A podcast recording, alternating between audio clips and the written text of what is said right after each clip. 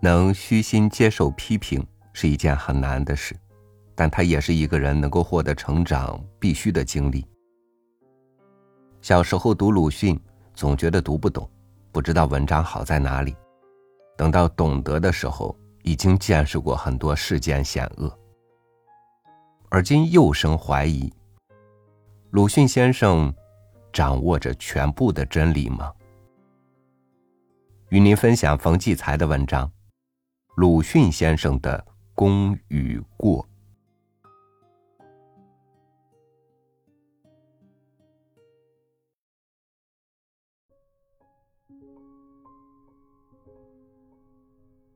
在盘点二十世纪中国文学时，我们都发现了这个奇迹：鲁迅写的小说作品最少，但影响最巨。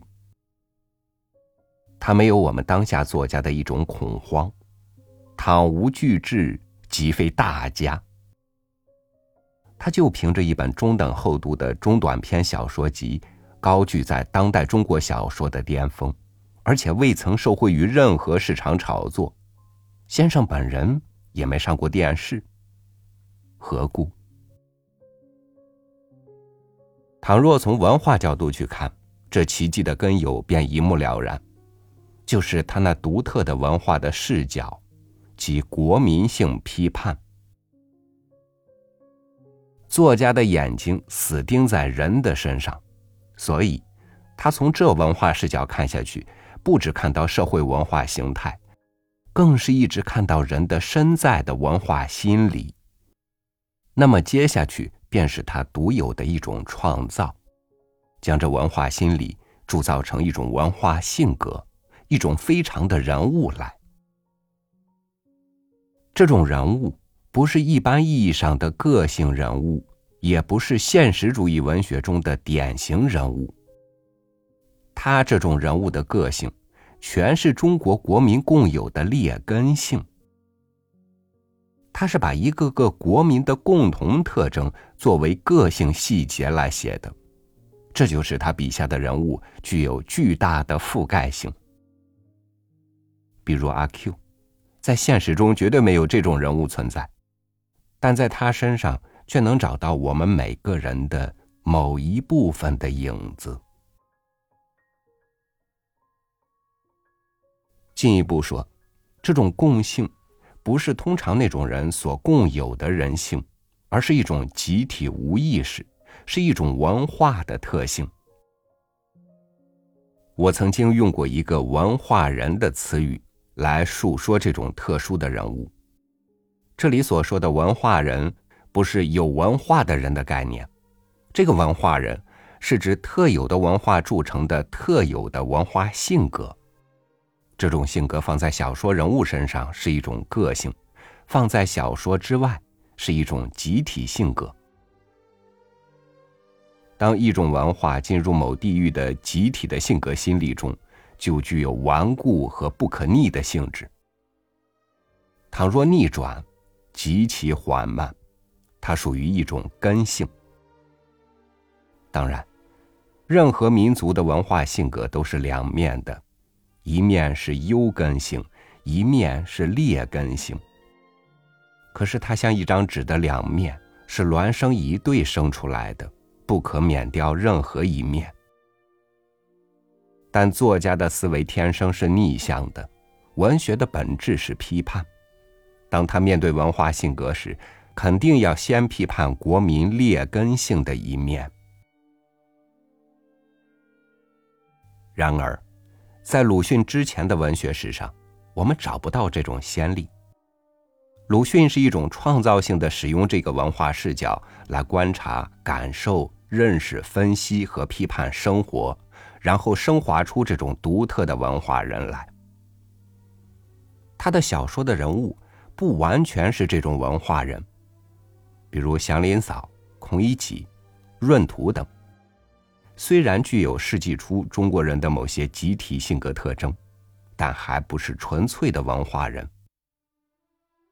阿 Q 则是鲁迅自觉创造的最典型的文化人的形象，在鲁迅的杂文中。也有这种潜在的文化性格屡屡出现，比如聪明人、傻子和奴才等等。这种人物所具有深刻的认识价值，学者们多有论述，本文不做重复。我只想说，我们从这个视角可以发现到其他角度无法发现的内容。比如从这里，我们一下子找到了中国社会痼疾最本质的缘故，同时，这种极其独特的审美形象，自然就穿过那种司空见惯的平庸的文学平面。异彩缤纷的跳跃到中国小说的人物舞台上来。所以说，作家最关键的是他的视野，视野的关键是视角的独特性，而文学的关键是视野的果实——人物。鲁迅的这种文化人，不是真实的，而是逼真的。不是生活的再现，而是深层的表现。它既是悟性的发现，更是理性的创造。它专门是写出来供批判用的，而这批判为了唤起国民的自省。对此，鲁迅心里十分明白，做得更明白。鲁迅属于那种像法官一样异常清醒的作家，他始终是瞪着眼看世界。和瞪着眼写他的小说。鲁迅是充满责任的作家，当下人们已经很讨厌“责任”这两个字了。其实，责任就是良心。我换句话说，他压给自己的使命是剪断古老的精神锁链，唤醒世人迟钝的心，催动国民的自审与自奋。当然，鲁迅的工作并不是一步到位的，直接写给大众看的，大众也根本看不懂他的《阿 Q 正传》和《狂人日记》。他主要想影响比较高层的知识分子，通过他们去影响一般知识分子，最后影响到大众。他的文学最初是作用于小众范围之中的。他的思想之所以能够通过层层影响。直抵时代大众，就足以表现这种思想强烈的现实意义及其力度了。然而，我们必须看到，他的国民性批判源自一八四零年以来西方传教士那里。这些最早来到中国的西方传教士，写过不少的回忆录式的著作，他们最热衷的话题就是中国人的国民性。它成了西方人东方观的根本与由来。时下已经有几家出版社将传教士的这类著作翻译出版。只要翻一翻亚瑟·亨斯密斯的《中国人的性格》，看一看书中那些对中国人的国民性的全面总结，就会发现这种视角对鲁迅的影响多么直接。在世纪初。中国的思想界从西方借用的思想武器其中之一，就是国民性批判。通过鲁迅、梁启超、孙中山等人的大力阐发，它有如针芒扎在我们民族的脊背上，无疑对民族的觉醒起过十分积极的作用。我这话是说，鲁迅的国民性批判来源于西方人的东方观。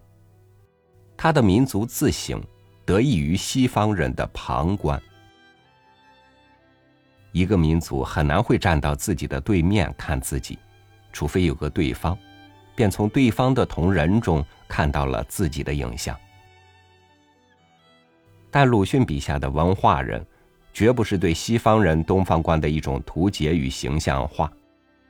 他不过走进一间别人的雕塑工作室。一切创造全凭他自己。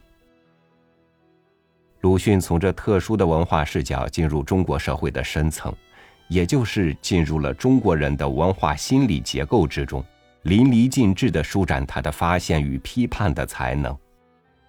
他找到传统社会身上所有的压疼点与病灶，文学的批判功能被他发挥到极致。由于二十世纪初的中国。是个社会更迭的时代，社会命题攸关每一个人的生存，没有给人多少私人化的空间，鲁迅的文学作用便变得至高无上。可是，鲁迅在他那个时代，并没有看到西方人的国民性分析里所埋伏着的西方霸权的话语。传教士们在世界所有贫穷的异域里传教，都免不了居高临下、傲视一切。在宣传救世主耶稣之时，他们自己也进入了救世主的角色。一方面，他们站在与东方中国完全不同的文化背景上看中国，会不自觉地运用比较文化的思维，敏锐地发现文化中国的某些特征。另一方面，则由于他们对中国文化所知有限，并抛之以优等人种自居的歧视性的目光，故而他们只能看到中国的社会与文化的症结。他们的国民性分析，不仅是片面的，还是贬义的或非难的。由于鲁迅所要解决的是中国自己的问题，不是西方的问题。他需要这种视角借以反观自己，需要这种批判性，故而没有对西方人的东方观做立体的思辨。又由于他对封建文化的残忍与顽固痛之太切，并恨不得将一切传统文化打翻在地，故而他对传统文化的批判往往不分青红皂白。当然，他的偏激具有某种时代的合理性。正是这种偏激，才使他分外清晰和强烈。可是他那些非常出色的小说，便不自觉地把国民性话语中所包藏的西方中心主义严严实实地遮盖了。我们太折服他的国民性批判了，太钦佩他那些独有文化人形象的创造了，以致长久以来就没有人去看一看。国民性后边那些传教士们陈旧又高傲的面孔。八十年代以来，中国的一批文化电影在西方获得前所未有的称许，随之便是捧得各种世界级亮闪闪的奖牌回来。在如潮般的赞扬声中，有一种批判极不中听，即。这些电影都是专门拍给西方人看的。一时，人们都认为那是左爷们僵化了的、过了时的烂调，哈哈一笑，不去理会。可是，中国的事常常是你中有我，我中有你。这一批以文化自审的方式关照生活的电影，之所以为西方叫好。恰恰是由于他们的思想背景巧合一般的印证了西方由来已久的文化偏见。对于西方人来说，他们的东方观总是与最早来到中国的传教士那些国民性的分析一脉相承，遥远又紧切的联系着。这早已经是一种固定不变的成见。一个西方人。尤其是从来没有来到过中国的西方人，你给他一个充满幽默感、性格快乐的中国人形象，他也会摇头说 “no”，表示不信。你给他一个呆板麻木的形象，他会叫好。而这批电影通常都没有具体的时代背景，有点超时空的绝对化的味道。人物被放在四面高墙之中，与各种阴影生活在一起。个个性格怪异，行动诡秘，不是性压抑就是性变态。这种故事愈强化、愈神秘化，就愈会被西方人认作是经典的东方。因为“神秘”二字，正体现西方人因文化隔绝而产生的对东方的感受。我虽然不认为这批电影是有意的去取悦洋人。但他们的确没有走出一个多世纪以来的西方中心主义的磁场，他们的文化指针依旧对准在亚瑟·亨·史密斯的刻度上。最后要说的是，我之所以在本文标题鲁迅的“功与过”的“过”字上加一个引号，是想表明这个把西方人的东方观一直糊里糊涂延续至今的过错，并不在鲁迅身上，而是在我们把鲁迅的神话上。这话怎么讲呢？中国文学有个例外，即鲁迅一直是文学中唯一不能批判的作家。也许由于他曾经被毛主席钦定为伟大的思想家、革命家和文学家，先把他在政治上定了革命的性，再在前面加上伟大的桂冠，他就变得神圣而不可侵犯了。有人说，鲁迅如果碰上文革，准要遭殃。实际上，鲁迅在文革也一样走红。一个作家被奉若神明是可悲的。最有活力的作家总是活在褒贬之间的。他原本是一个勇士，却在他的四周拉上带电的铁丝网。他生前不惧怕任何人责骂，死后却给人插上禁骂的牌子。这一来，连国民性问题也没人敢碰了。多少年来，我们把西方传教士骂得狗血喷头。但对他们那个真正成问题的东方主义却避开了，传教士们居然也沾了鲁迅的光。国民批判性问题是复杂的，它是一个概念，两个内涵。一个是我们自己批评自己，一个是西方人批评我们。后一个批评里浓重的包含着西方中心主义的立场。他们亦是亦非的纠缠一起，尽管留下的问题十分复杂，但还得说清楚。我们承认鲁迅通过国民性批判所做出的历史功绩，甚至也承认西方人所指出的一些确实存在的我们国民性的弊端，却不能接受西方中心主义者们关于中国人种的贬损。我们不应责怪鲁迅作为文学家的偏激，却拒绝传教士们高傲的姿态。这个区别是本质的。鲁迅的目的是警醒自我，激人奋发，而传教士却用以证实西方征服东方的合理性。鲁迅把国民的劣根性看作一种文化痼疾，应该割除。西方传教士却把它看作是一种人种问题，不可救药。八十年代末，我尝试使用文学来表达我对传统文化症结的认识与发现。我采用辫子、小脚和阴阳八卦作为传统文化，主要指封建文化的顽根性、自我束缚力和封闭性、自我循环的文化黑箱的一种意象来写。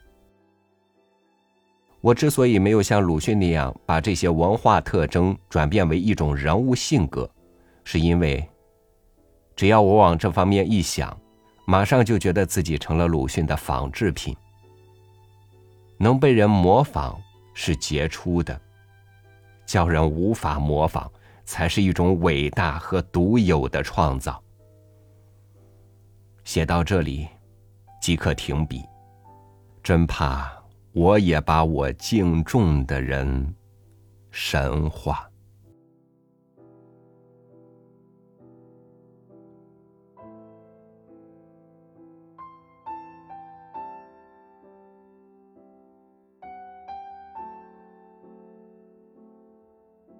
文化的隔阂是深刻的，文化的种族歧视是邪恶的。如今的网络上充斥着各种声音。其中不乏别有用心的异类文化者的侵扰，我们一方面呢要擦亮眼睛，不要在无意当中被利用，同时又要提升自己的文化自信，勇于输出，表现民族文化优根性的强大一面。感谢您收听我的分享，我是超宇，祝您晚安，明天见。